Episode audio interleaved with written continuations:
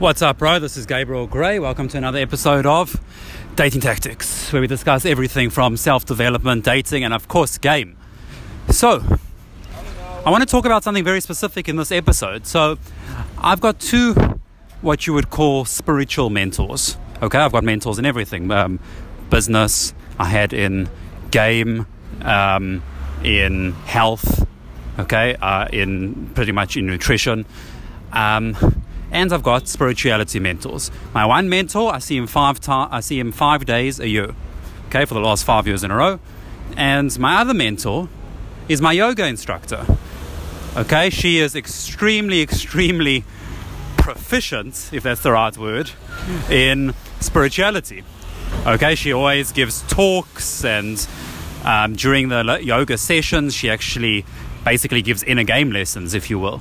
So very, very awesome. That's that's a bit of the reason why I go there in the first place.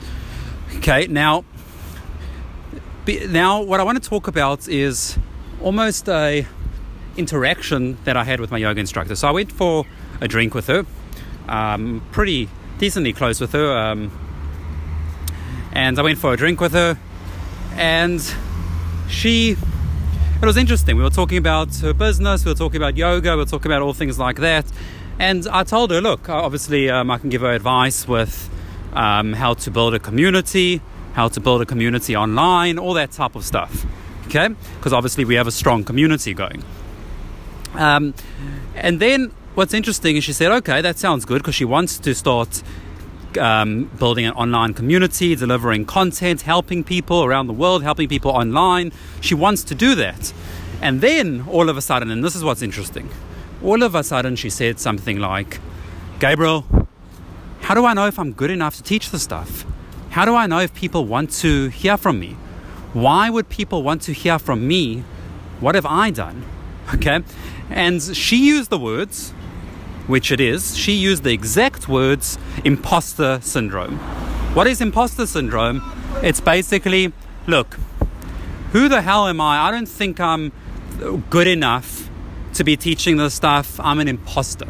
Even though, on another side of it, you know that you've put in the work, you can help people, you've got results, you've got some continuous results. And look, this happens to me sometimes, even though I know for a fact I have, firstly, probably put in more work than anyone else on the planet. Secondly, I know for a fact I can change people's lives. Thirdly, I can see it in my own results consistently day by day, year by year, I've seen the results. But the ego always creeps in and it says to you, hold on, Gabriel, who the hell are you? Okay? You're not, uh, um, you don't have a, whatever, a certificate in self development or game. okay?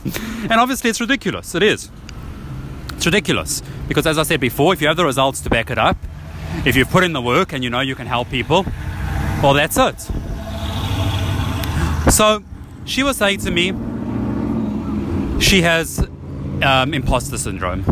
And it's very interesting because this is a woman who's spent the last probably 40 years studying yoga, teaching yoga, doing yoga retreats really every single day, probably five hours a day, and studying spirituality, all this type of stuff to a degree, even teaching this stuff.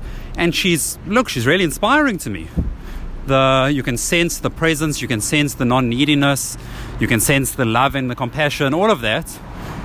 But it still comes out, Gabriel, why, why would people listen to me? Why am I good enough? And you want to think to yourself, where's the imposter syndrome coming in? Okay, because you don't have to be amazing at game, but you might have some level of results with women but you still, that doubt always creeps in. Hold on. Who the hell am I? I'm not good enough. Who the hell am I to help that person?